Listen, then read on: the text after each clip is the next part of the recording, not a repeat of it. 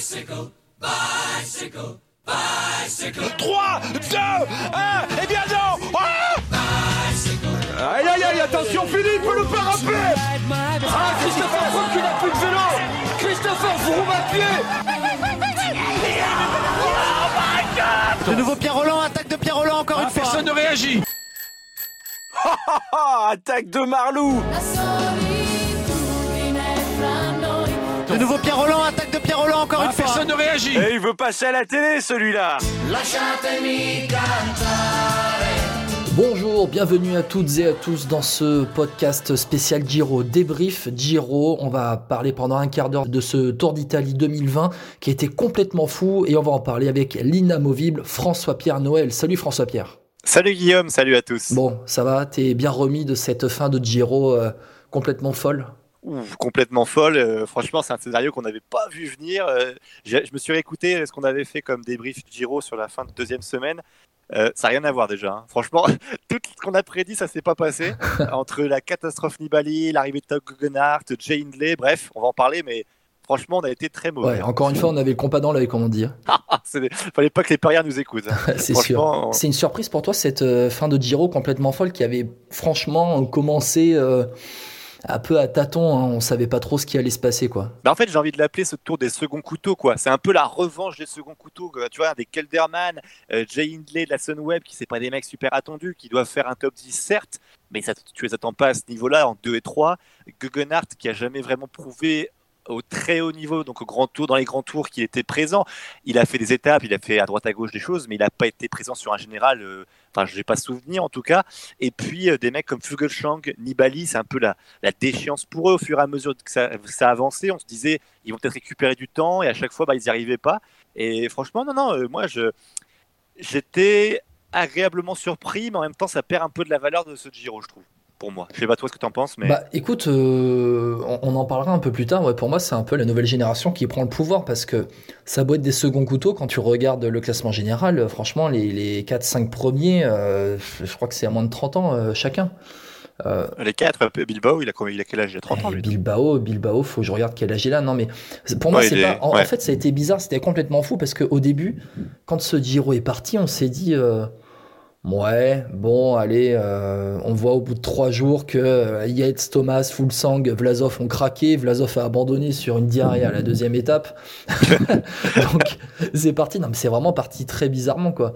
Euh, et puis, euh, il y a eu les retraits d'équipe. Tu sais, à la Mhm. première journée de repos Ouais, c'est vrai. Avec Michelton Scott et Jumbo Visma, Michael Matthews qui abandonne aussi sur Covid.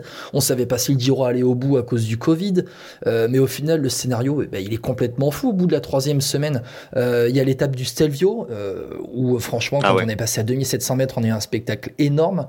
Euh, avec, euh, la, avec le craquage de euh, Joao Almeida. On a eu la 19e étape vers Asti qui a été rabotée de 100 km avec la grève des coureurs là, menée par Adam Ouais, Hansen.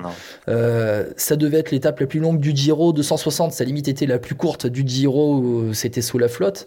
Et puis ce dernier contre-la-montre avec euh, bah, quand même deux mecs dans la même seconde au départ du dernier contre-la-montre le dernier jour. C'était complètement dingue. Ça c'est vrai. Alors moi, si j'ai une étape à retenir sur ce Giro, et je trouve qu'elle représente bien ça, c'est le Stelvio. Ouais, as bien raison de le dire parce que Almeida, bon, il s'effondre un peu là-dessus, mais tu peux pas lui reprocher, il a fait le taf, et puis c'est lourd un, un maillot à porter comme ça, euh, surtout si jeune, surtout quand t'es pas attendu, surtout quand t'as pas forcément l'équipe, parce que bon, je regardais un peu par qui t'accompagnait. Bon, il y avait Fausto Masnada qui était euh, plutôt le gars qui connaissait un peu le coin. Ouais, enfin, après, t'as- Masnada, il a pas fait son job de, de lieutenant Non, pour non. moi sur, On- sur cette on- étape. hein. En plus, tu vois, en plus. Mais, tu vois ce que je veux dire par sur le papier. Après, évidemment, sur les faits, il n'a pas fait son travail. Mais moi, sur Stelvio, c'était beau à voir parce que c'était la, course qu'on aime. Tu sais, il n'y avait pas de tactique vraiment. C'était le plus fort qui gagnait, tu vois. Et il y avait ce côté-là qui jouait et qui était intéressant à voir. Après, moi, j'étais un peu déçu, c'est qu'en fait, je suis d'accord, c'est la nouvelle génération, mais est-ce que c'est vraiment ceux-là qu'on verra demain? Je suis pas certain. Tu vois, des mecs comme Hindley, j'attends vraiment de voir ce qu'il peut faire plus tard. Est-ce que c'est pas un peu le, c'est le fameux coup d'un soir entre guillemets? Euh, Gegenhardt, ok, je pense qu'on pourra le revoir parce qu'il est dans la firme Ineos, mais est-ce qu'Ineos va vraiment lui faire confiance? Il y a que pour moi le mec qui a vraiment, s'est vraiment révélé, c'est un, gars comme Almeida, je trouve, qui euh, roule au niveau des, euh, des contrôles-la-montre est bon. Au niveau euh, de la grimpette, il va falloir qu'il s'améliore, mais il est sur le bon chemin. Ouais, mais Vraiment, encore, pour moi, c'est lui la révélation, je trouve. encore, Almeida, Almeida c'est un second couteau aussi parce qu'il devait être le lieutenant d'Evenepoel sur le Giro. En plus, non mais ça c'est vrai, mais moi je trouve qu'au-delà de ça, dans ses caractéristiques, Almeida me paraît très bien armé pour plus tard faire pour quelque chose. Guggenhardt aussi, mais Guggenhardt, il est empêché par son équipe, en fait, tu vois. Ça peut être un des fameux gars de la Ineos qui euh, Ouais, bah, ouais, pourra jamais s'imposer à cause de gars comme, je sais pas, bah, Bernal, euh, tu vois, euh, euh, même Sivakov peut-être. Enfin voilà, tu vois, c'est c'est un peu ça qui joue. Ouais, je, je reviens, Bilbao, il a 30 ans, hein, donc tu vois, on est Ouais, tous sur des 30 ans maximum de, sur, ce, sur ce podium. Enfin, je regarde l'âge de, de Kelderman. Euh, François-Pierre, toi qui es en Suisse, comment a été vécu ce Giro? Raconte-nous un petit peu. Euh, bah, après, sur les articles de presse, globalement, ils sont un peu de manière unanime. euh, Ils ont parlé beaucoup de Simon Pello, qui a fait un bon Giro, euh, le Valaisan. En fait, il, a, il est beaucoup dans les échappées, on l'a beaucoup vu. Il est dans l'équipe Androni, hein, une équipe italienne. Euh, Il n'est pas tout jeune, hein, Simon Pello, c'est un gars de 28 ans. Euh, il était dans toutes les échappées. Il a même remporté euh, le maillot distinctif des sprints intermédiaires, qui pour moi est le plus. Enfin voilà, c'est pas le plus important des maillots quand même. Ouais, c'est un peu soir aussi, ça. C'est ça, exactement, ça c'est clair. Euh, il fait quand même deuxième super combatif derrière Thomas de Gent. Pour moi, il méritait plus que Thomas de Gent d'être super combatif. Euh, c'est pas parce que je suis en Suisse, hein, mais vraiment parce que en termes d'investissement, il a été assez important dans ses échappées. À chaque fois, il a roulé, à chaque fois, il a été euh, l'homme sur qui tu pouvais compter. Et peut-être trop, c'est ce qui l'a empêché, je pense, de gagner une étape. Parce qu'à chaque fois, c'était un peu le, tu vois, le bon compagnon, celui avec qui tu as envie de rouler, mais à qui tu vas la mettre à l'envers à 2 km de l'arrivée. quoi. Donc euh, voilà, c'était un peu ça l'idée en Suisse. Après, ils ont parlé évidemment de ce duel Hindley-Guggenhardt, mais globalement, c'est resté sur Simon Pello, tu vois. Il y, a- il y avait un autre Suisse, Danilovis, mais qui n'a pas fait de, de grands résultats. Donc on est resté un peu là-dessus ici en Suisse. D'accord. Bon, on va rappeler un peu les, les classements vite fait de, de ce Giro 2020, François-Pierre, Euh, avec Mhm. donc la victoire finale de Tao Gegenhardt pour 39 secondes devant euh, Jay Hindley, l'Australien de la Sunweb. Un autre Sunweb, Wilco Kelderman à 1 minute 29. Au final, Joao Almeida, qui a porté le maillot pendant 14 jours, termine lui au pied du podium à 2 minutes 57 de Gegenhardt. Euh, Joao Almeida qui a doublé Bilbao dans le contre-la-montre final au classement général. Bilbao termine donc cinquième à 3 minutes 09. Le maillot cyclamen revient à Arnaud Desmar, on va en parler Ah. dans euh, quelques minutes. Le maillot euh, du meilleur grimpeur revient à Ruben Guerrero qui euh, ben, avait assuré son maillot de meilleur grimpeur au bout de deux semaines pratiquement. Et puis son rival, hein, Giovanni Visconti, a abandonné dans la troisième semaine. Maillot du meilleur jeune, c'est le vainqueur final. On va en parler ça aussi du classement du meilleur jeune avec Tao Gegenhardt qui remporte ce maillot. Et la meilleure équipe, eh bien, c'est la Ineos Grenadiers qui a été euh, offensif dans cette troisième semaine. Tiens, d'ailleurs, la transition est toute faite, François Pierre. Euh, Tao, donc Tao Gegenhardt, vainqueur final après une semaine, euh, une dernière semaine de dingue.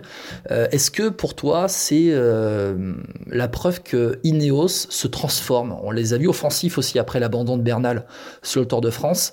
Juste Braceford qui était présent à Milan lors de lors du dernier contre la montre, il a dit euh, il, était complètement dithyrambique sur la stratégie d'Ineos euh, offensive. Il dit Nous sommes les Grenadiers.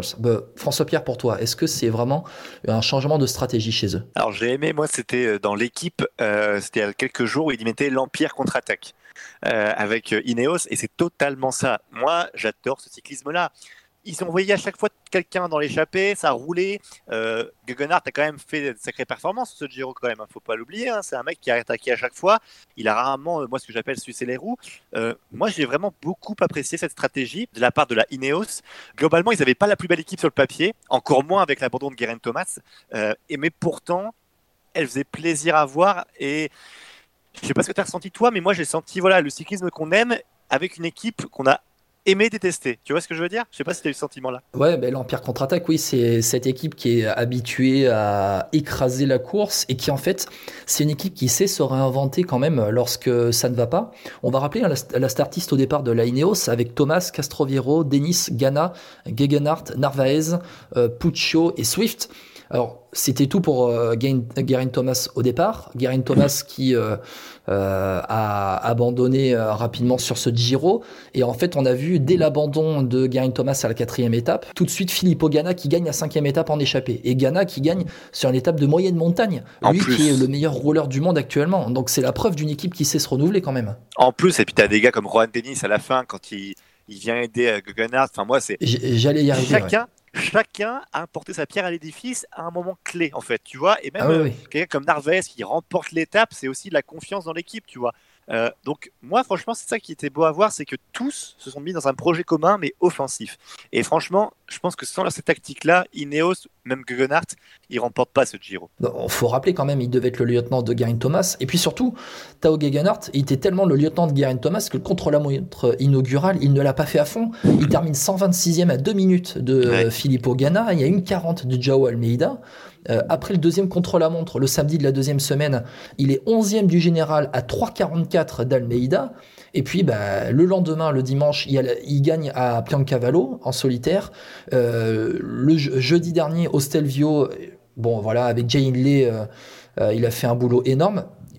On va le rappeler, hein, pareil samedi avec l'étape de Sestrière.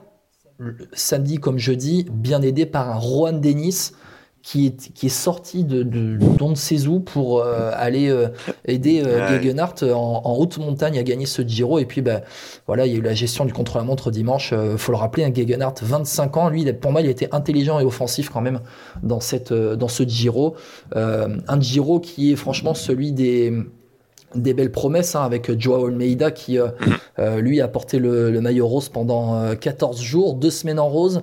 On, on l'attend pour la suite, lui quand même. hein. Oui, ouais, attends pour la suite. Après moi, je, je l'attends dans un, un rôle de leader affirmé avant un grand tour. Mais comme tu l'as dit, il y a Remco qui arrive. Est-ce qu'il va pas être, on va dire, un peu frustré par cette position-là? Est-ce qu'il aura sa chance vraiment? Est-ce qu'il aura les coureurs autour de lui? Parce que là, je suis d'accord avec toi, cette année, dans ce Giro, bon, c'était pas prévu, mais il n'avait pas non plus euh, les coureurs autour de lui pour l'aider. Voilà, ça va être toutes ces questions-là qui va falloir se poser côté de la Quick Step et qui sont pas des spécialistes grand tour de base et qui n'ont pas fait un recrutement dans ce sens-là non plus, je trouve. Ah, mais écoute, euh, tu dis qu'ils n'ont pas fait un recrutement dans ce sens-là. On a euh, Alaphilippe qui a joué un général de, de Grand Tour l'année dernière. Cette année, on a Evenepoel qui était programmé pour être leader au, au Giro. Ils ont recruté Masnada au mois d'août pour épauler, euh, pour épauler euh, Enfin. Almeida et pour remplacer un peu Evenepoel après sa chute On a, vu comment, on a vu comment ça marchait, hein, Masnada. Ouais, mais euh, oui, c'est un gros, ouais, c'est un gros tempérament, mais il faut le canaliser. Mais après, la Quick Step, ils savent gérer les gros, les gros euh, tempéraments. Juste Almeida cette saison, euh, il a été leader de la Quick Step lors des courses par étapes euh, sur lesquelles il s'est euh, aligné. Euh, en Algarve, à Burgos, autour de l'Ain, à la Semina Coppi euh, Bartali. Euh, à chaque fois, il fait top 10. À chaque Mm. fois. Chaque fois, il fait top 10 et sur le Giro, il fait quatrième. Ça veut quand même dire que pour sa première année à la Quick Step, à seulement 22 ans, Almeida, il est quand même présent. On a du euh, Bagioli qui est présent aussi euh, sur la Vuelta, euh, jeune italien qui euh, est la nouvelle génération en, en course par étape. euh, non, et puis Almeida, enfin, voilà, il faut le rappeler, il vient de l'équipe Axion, l'équipe d'Axel Merckx qui fait un boulot énorme avec Ouais. les jeunes aussi. Bah, euh, Guggenhardt, il vient pas de là-bas aussi, lui? Euh, Tao Gegenhardt, euh, je, je l'avais pas en tête. Ah, Je te Oui, confirme, bien je sûr, te confirme que Axion, oui, ouais, vient là-bas. François-Pierre, on parlait de cette nouvelle génération, les trois premiers du classement du meilleur jeune cette, cette année au Giro, qui sont dans le top 4 du euh, général final avec euh, Gegenhardt, Almeida et Hindley. Pour toi, est-ce que c'est la nouvelle génération qui a pris le pouvoir cette année? Parce qu'on a vu Pogacar aussi qui a gagné Ouais, bah. le Tour de France cette année. Ça y est, c'est c'est la nouvelle génération. Ouais, c'est la nouvelle génération et surtout ce qui est intéressant, c'est que les grosses équipes font confiance aux jeunes et euh, ça me fait une petite transition sur nos petits Français quand même parce que euh, je sais pas si on aura le temps d'en parler, c'est pour dire un bref mot sur Aurélien Paré-Peintre qui fait 16e, euh, qui est un coureur qui est plus si jeune que ça maintenant et qui, je trouve qu'on couvre trop nos jeunes en France. Après, est-ce qu'ils ont le potentiel? Je ne sais pas, mais en tout cas, j'ai l'impression qu'on les garde trop longtemps, on ne leur confie pas assez de responsabilités trop vite, tu vois. Je, je pense à Champoussin actuellement sur la Vuelta aussi qui n'a que 20 jours de course.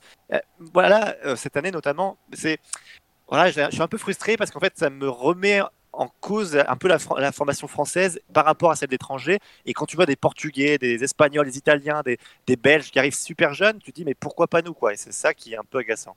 Ouais, mais moi je pense que ceux qui ont la bonne solution actuellement, c'est AG2R Citroën la saison prochaine. Romain Bardet, euh, Pierre Latour, euh, Alexandre Géniez vont partir. Et en fait, c'est la place aux jeunes. Avec, euh, ouais, tu, tu en parlais, Champoussin en première ligne, euh, Paré Peintre. Ouais. Va y avoir, à mon avis, les jeunes, quand ils vont arriver sur les grands tours, s'ils sont alignés, ils n'auront pas de pression parce que va y avoir des euh, Oliver Neisen et Greg Van Avermaet pour aller chasser les étapes. Ça va être euh, basé sur la victoire d'étape et les jeunes vont pouvoir avoir euh, les- l'esprit libéré pour jouer le classement général.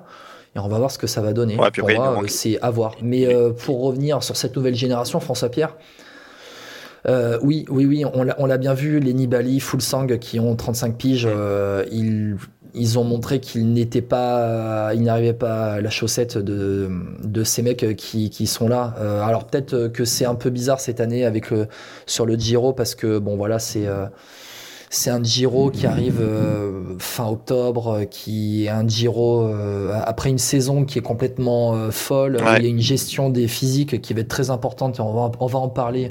euh, on va en parler très vite fait à la fin de ce podcast avec la Vuelta. Euh, ouais, ouais. La nouvelle génération a pris le pouvoir. Euh, on va en voir d'autres, hein, Remco Evenepoel, Mhm. Pitcock, qui vont arriver. Ouais. Il y en a encore, il y en a encore qui sont derrière, mais euh, ouais, ouais, ouais. C'est aussi à nuancer avec cette saison qui est complètement folle et une gestion des physiques Ça, c'est vrai aussi. est au millimètre. Est-ce que le, le physique, ça va pas jouer pour les jeunes, justement, qui sont peut-être plus frais, qui récupèrent mieux que des un peu vieux de la vieille, tu vois, qui ont fait depuis le mois d'août beaucoup de courses. Je pense à Fuglsang notamment.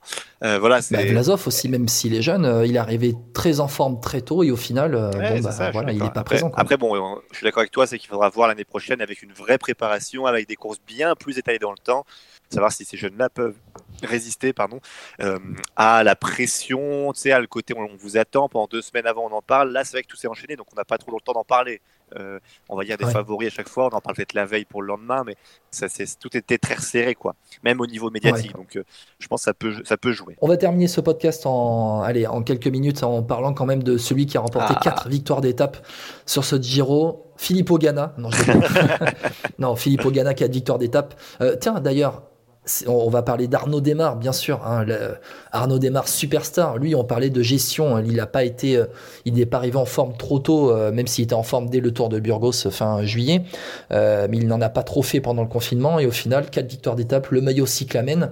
Tiens, euh, François Pierre, est-ce que pour toi, Arnaud Desmar, c'est euh, l'homme de ce Giro 2020 Bon, c'est l'un des hommes, hein. je suis d'accord avec toi quand tu dis, après tu parlais de Ghana, tu as fait la petite blague, mais c'est vrai que Ghana est l'un des hommes de ce Giro, il y en a plusieurs. Mais Demar, ce qui est intéressant, c'est que c'est le meilleur sprinter du monde cette saison, c'est clair, c'est juste clair, tu vois. Quand tu vois le train qu'il a, quand tu vois euh, la force qu'il a dans le sprint, il peut battre n'importe qui.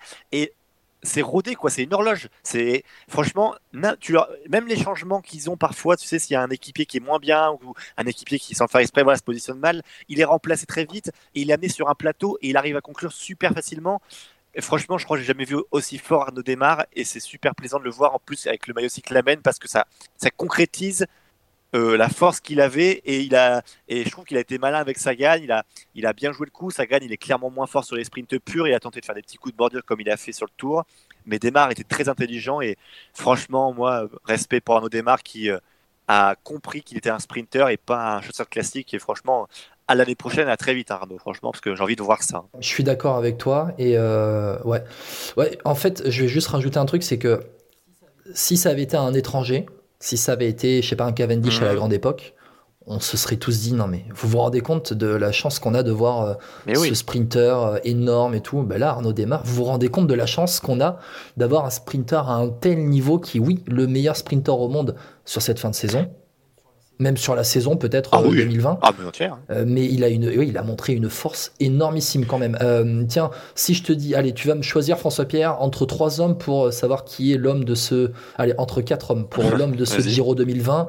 Demar qui a gagné quatre étapes, Ghana qui a gagné quatre étapes, euh, Joe Almeida qui a porté 14 jours le maillot rose ou ou ou euh, Gegenhardt qui a gagné le classement général final. C'est qui pour toi l'homme de ce Giro?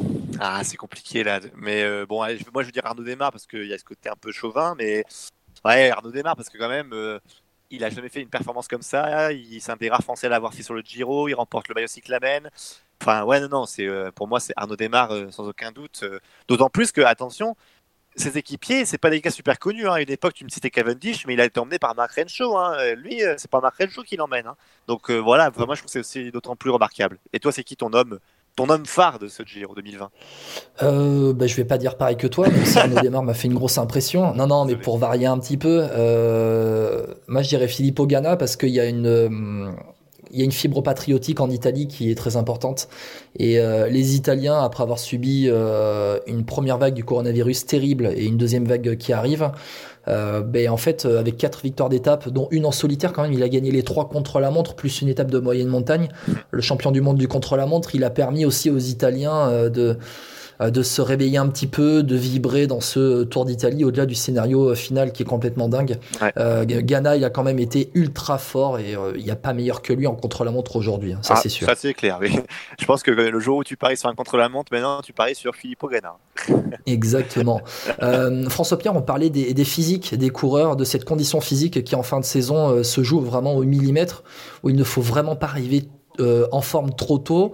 C'est le cas sur la Vuelta. On va en parler quelques secondes de la Vuelta. On enregistre ce podcast euh, au départ de la deuxième, euh, le matin du départ de la deuxième semaine de, de la Vuelta, euh, avec en maillot rouge Richard Carapace qui a pris le maillot rouge dimanche lors de l'étape de, de Formigal, qui a remplacé le, le Tourmalet. François Pierre, on, le, le, le, trio de tête, hein, c'est Carapace devant Hugh Carty et Dan Martin. Primoz Roglic est quatrième à 30 secondes. Mmh. François Pierre, t'en penses quoi, toi, pour l'instant, de cette Vuelta? C'est parti un peu comme le Giro, j'ai l'impression, sauf que là, il y a des plus gros noms, et parce qu'en fait, t'as l'impression que le physique varie d'un jour à l'autre, en fait, donc c'est compliqué à parier aussi. Un Dan Martin à la cave totale sur le tour, hein, c'est ça, c'est sur le Tour de France, ouais, je dis pas de bêtises. Ah ouais. euh, on l'a pas vu quoi, on le voyait à l'arrière du peloton et se faisait lâcher super vite. Là, il a un physique énorme. Euh, un mec comme Carapaz, pareil, il a retrouvé un second souffle. Primoz Roglic, tu le sens pas si bien que ça. Même des gars comme Bennett aussi, c'est pas top. Euh, David Godu, mon petit chouchou, qui euh, a fait une très mauvaise première étape et puis là, qui je trouve retrouve un physique euh, qu'on voit souvent sur le Tour de l'UAE.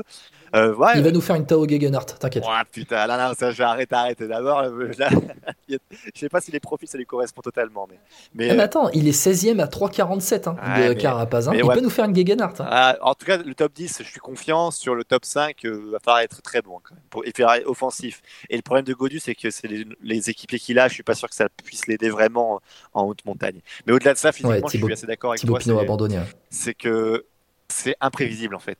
Il y, y, a trop de changements et pour peu qu'il fasse moche et que le gars se sente pas bien. Enfin, même Carapace, il peut, il peut décrocher quoi. Donc, euh, ouais. je sais pas ce que tu en penses toi, mais moi je trouve que c'est, tu peux pas prévoir aujourd'hui. On, on, parlait de cyclisme offensif de, sur cette première semaine de la Vuelta qui a commencé mardi et non le week-end d'avant parce que le, le, grand départ devait se faire aux Pays-Bas et donc été annulé. C'est parti mardi de Irun au Pays Basque. Euh, ouais, en fait c'est un cyclisme hyper offensif et pour moi euh, les mecs qui vont être présents au final euh, sur le podium, ce seraient les mecs ce seront les mecs qui n'ont pas été présents avant dans la saison, les mecs qui sont le plus frais possible. La Volta arrive le 8 novembre. Ouais. C'est hyper tard dans une saison. Et pour l'instant, qui on n'a pas vu cette saison? On n'a pas vu Dan Martin, on n'a pas Ouais. vu Hugh Carty. Euh, Richard Carapaz s'est montré euh, Moyen. quelques jours par-ci par-là sur le Tour de France. Voilà. Donc lui aussi, il arrive euh, en forme. Roglic, par contre, lui a été en forme très tôt. Et au final, tu te rends compte que euh, alors, il a, il a perdu du temps à Formigal. Apparemment, il a eu problème avec ses vêtements, mais pour moi, il va se, il va se gameler dans la deuxième partie du de la Vuelta. Mais- il va, il va physiquement, il va pas tenir. Je te coupe, excuse-moi Guillaume, mais Roglic, je sens pas que ça peut être la pire saison pour lui quand même. Il à deux doigts de gagner le Tour, il s'aborde, il, il, il- enfin, il va perdre la Vuelta. Enfin, je vois pas gagner la Vuelta personnellement. Euh, je trouve que ça va être vraiment pour lui se relever psychologiquement de cette saison, ça va pas être facile. hein. Moi, je serais la Jumbo, euh, gros travail sur, avec lui en psychologie euh, en- cet hiver, hein, parce que waouh, c'est dur. hein. Peut-être un travail en gestion de course aussi, à pas être euh, toujours euh, là pour euh, dès les premières étapes pour, pour faire les sprints. euh, Ouais. Pour faire les sprints, voilà. Ouais, Peut-être une gestion meilleure, mais on, on, on en parlera. On en parlera, François Oui. Pierre, euh, dans quelques jours de cette euh, Vuelta. Merci beaucoup, merci beaucoup, François Pierre, depuis ta prie. Suisse, depuis, enfin, pas ta Suisse natale, parce que toi c'est le. Nord, là où tu es né, mais tu es en Suisse actuellement. Euh, François Pierre, on se retrouve dans quelques jours pour Ouais. débriefer cette suite de, de la Volta. Voilà, on a voulu vous euh, présenter euh, sur euh, allez, une vingtaine de minutes euh, ce, ce Giro 2020 en parlant un petit peu aussi de la Volta, de l'actualité. Euh, on fera un gros podcast une fois que la saison sera terminée, une fois que la Volta sera terminée pour euh, débriefer aussi les Flandriennes avec la chute d'Alaphilippe autour des Flandres. Ouais. voilà, moi j'ai pleuré, j'ai pleuré. Je Non, mais François quelle, Pierre. quelle honte quand même, quelle honte. Bon après, ouais, bon, il faudra qu'on en reparle. C'est vrai que On en gros, parlera. Gros débat avec les motos. François Pierre, merci beaucoup. On se retrouve donc dans quelques jours dans Vélo Podcast. Et puis, on le rappelle, on est présent sur plein de plateformes. François Pierre, tu les as en tête? Oh, quasiment toutes, ouais. Euh, on est sur Deezer, on est sur Spotify, on est sur Apple Podcast, sur Podcast Addict pour les Samsung Android. Euh, on est sur Facebook, sur Twitter, vous pouvez nous retrouver et sur YouTube. Je crois que j'ai fait à peu près le Et tour. sur Instagram. Donc, euh, et sur Instagram, maintenant effectivement aussi. Donc euh, n'hésitez pas et merci encore de nous écouter. Vous êtes toujours très très nombreux à nous écouter. Je crois que le dernier podcast, euh, gros podcast, c'était l'un des plus écoutés aussi. Donc euh, voilà, merci à vous. Exactement. Merci beaucoup. Vous êtes plusieurs centaines à nous écouter. Ce n'est que la fin de la première saison pour nous aussi. Et euh, ben voilà, si, si ça vous plaît, eh ben la deuxième saison sera encore meilleure. Allez, merci. Merci à toutes et à tous. Et on se retrouve très bientôt dans Vélo Podcast. À très vite.